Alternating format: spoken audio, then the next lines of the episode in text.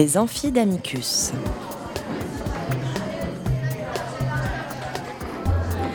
Chaque semaine, Amicus Radio invite des professeurs de droit, des chercheurs et des professionnels à venir faire cours dans leur spécialité. L'occasion pour un fin spécialiste de relever le défi de traiter en cinq épisodes d'une question juridique essentielle. Aujourd'hui, Laurence Burgog-Larsen, professeure à l'Université Paris 1 Panthéon-Sorbonne, nous parle de la Convention européenne des droits de l'homme. Troisième épisode. Protection de l'activisme à la retenue judiciaire.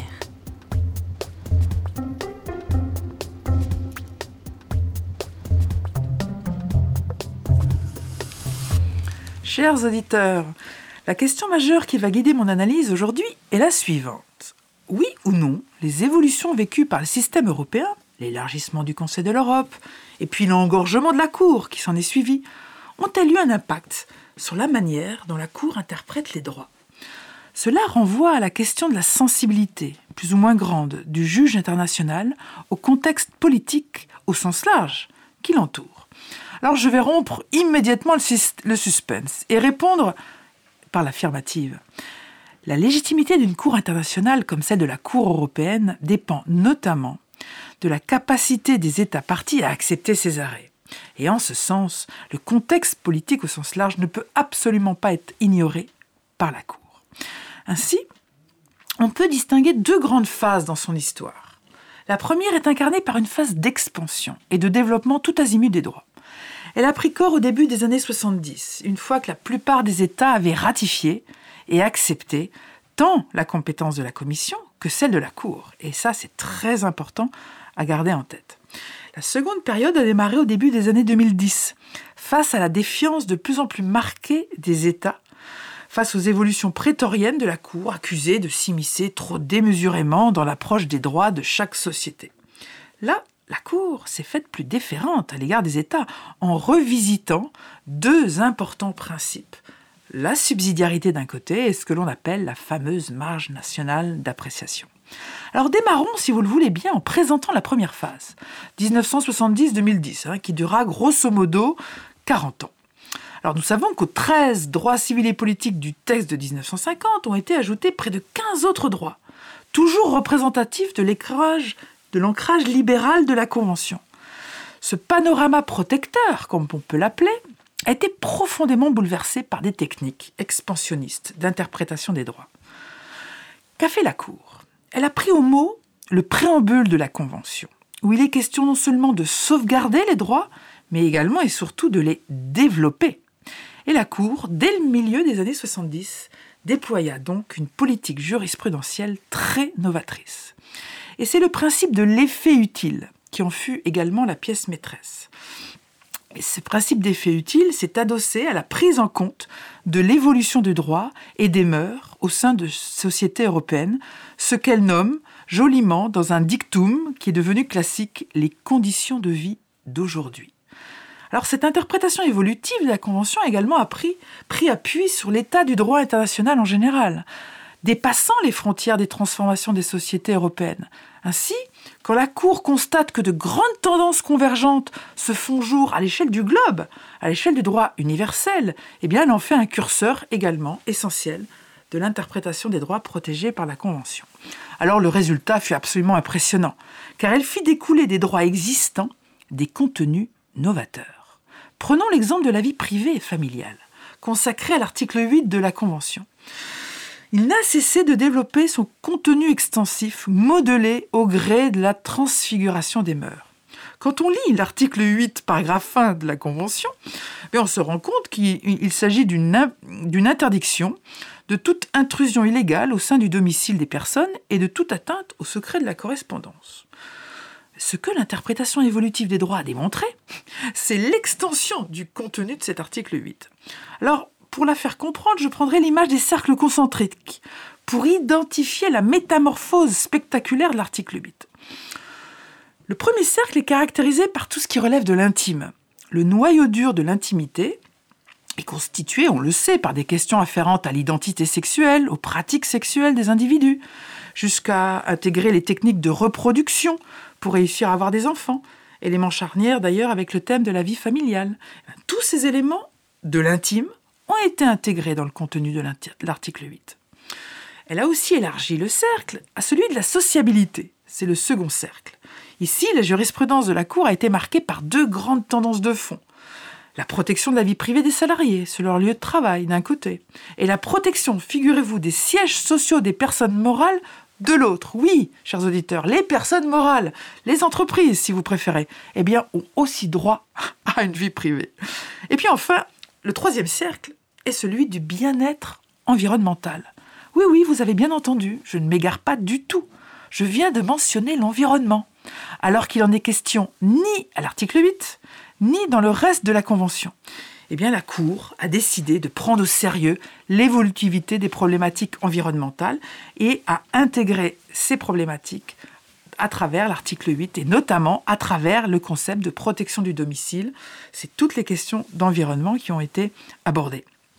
Alors aux auditeurs qui pourraient éventuellement considérer qu'il y a là des excès dans l'interprétation, on présentera une simple interrogation. À quoi servirait une juridiction régionale de protection des droits qui ne prendrait pas à bras le corps les questions contemporaines qui traversent chaque société? En d'autres termes, dont l'interprétation des droits resterait pétrifiée dans le temps, celui de 1950, date à laquelle la Convention européenne était adoptée. Ne s'agirait-il pas d'une cour pour rien, en somme? Eh bien, la cour ne voulut pas être une cour pour rien, et s'engagea avec audace et détermination dans une protection concrète, effective, réelle des droits des personnes. Ainsi, cette première grande période historique vit la Cour accroître le champ d'application de nombreux droits. Je vais prendre d'autres exemples. Le droit au procès équitable, si connu, le plus connu, le plus d'ailleurs activé devant la Cour, consacré à l'article 6. Eh bien, la Cour y intégra le droit d'accéder au juge en 1975 dans l'arrêt Golder, mais le droit aussi à obtenir l'exécution des décisions de justice par un arrêt Hornsby en 1997, et très récemment, et ça je tiens à le souligner, grâce au moyen d'un arrêt, de, grâce à un arrêt de grande chambre rendu le 1er décembre 2020, l'arrêt Austrosson contre Islande, la Cour incluait dans le droit au procès équitable eh le processus de nomination des juges, en considérant qu'il devait être transparent, indépendant, pour assurer la fameuse prééminence du droit.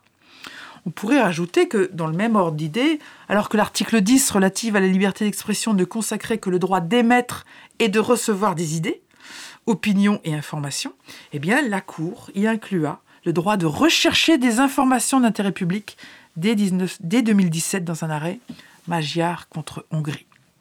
Alors cela ne veut évidemment pas dire que dans le cadre de cette phase expansionniste, rendre justice fut facile. Systématiser l'existence de plusieurs phases jurisprudentielles, faire ce que je fais aujourd'hui, c'est-à-dire modéliser l'existence d'une phase expansionniste et puis d'une phase plus de retenue, ne doit pas vous faire croire, cher auditeur, qu'organiser la justice est quelque chose de scientifique, est une mécanique scientifique. Rien n'est jamais réglé à l'avance. Tout est dans la nuance, c'est la portée par les faits les questions de droit que doivent trancher les juges. Écoutons sur cette question de l'extrême difficulté de juger Madame Françoise Tulkens, une femme engagée, tout à la fois avocate, professeure de droit pénal et juge à la Cour européenne de 1998 à 2012. Alors qu'elle participait à un colloque sur le droit à la liberté d'expression, elle décida d'examiner les conflits qu'engendre le droit à la réputation. Voilà, droit à la réputation. Droit à la réputation, bonne situation de conflit entre des droits fondamentaux. Liberté d'expression d'un côté, droit à la réputation, qui aujourd'hui est considéré, à tort ou à raison, moi je crois plutôt à tort, mais peu importe, comme étant un élément du droit à la vie privée. Et c'est une affaire Lindon euh, contre France. C'est l'affaire Lindon, etc. et Julie contre France, que vous connaissez évidemment, 2007. Et pourquoi j'ai choisi cette affaire-là? Parce que vous voyez que ceux qui croient que le droit c'est blanc ou noir, eh bien alors euh, vous pouvez faire euh, choisir d'autres études. Le droit est beaucoup plus complexe que ça. Le droit c'est jamais blanc ou noir absolument. Quoi.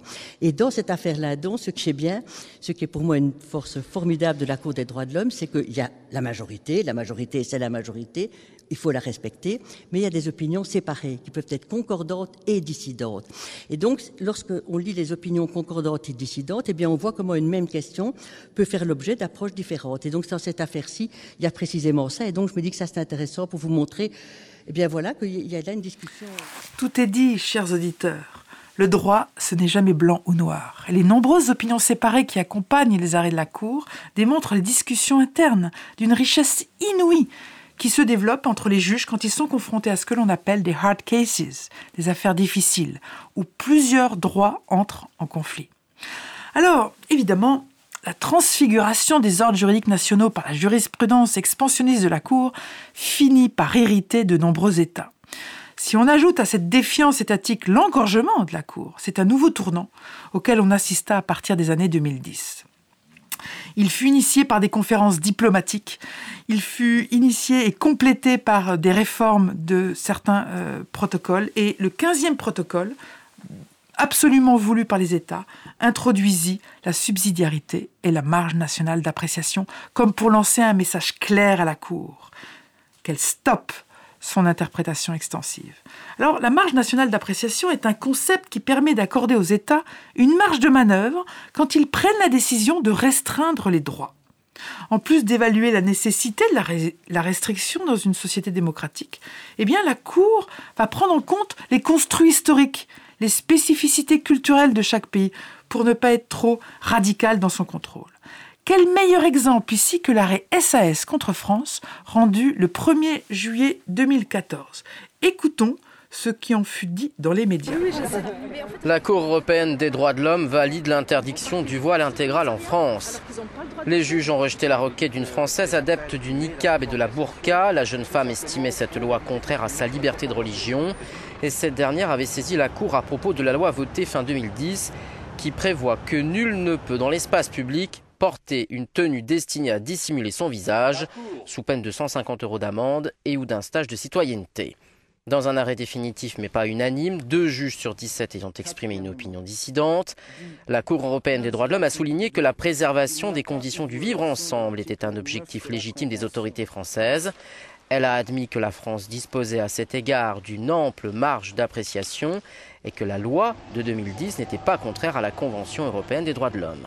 La Belgique, qui a voté en 2011 une loi similaire au texte français, s'était associée à cette procédure.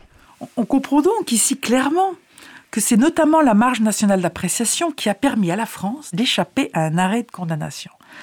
Ce concept, il faut que vous le sachiez, est de plus en plus invoqué par les États défendeurs et il est de plus en plus pris en considération par la Cour. Et pour cause, elle doit sans cesse s'assurer de leur adhésion.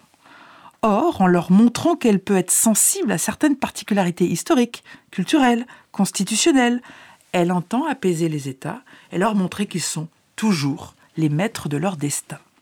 Nous verrons, chers auditeurs, que la question de l'acceptabilité du système européen par les États est également majeure quand il est question d'exécuter les arrêts de la Cour. Ce sera l'objet de notre quatrième séance. Cet épisode des Amphidamicus a été préparé avec l'aide de Sarah Albertin, Camille Blomberg et Olivia Cross, avec à la réalisation Lucien Auriol. Vous retrouverez toutes les références citées dans l'émission sur notre site internet amicus-radio.net, rubrique Les Amphidamicus. N'oubliez pas de vous abonner à cette émission et de nous suivre sur les réseaux sociaux.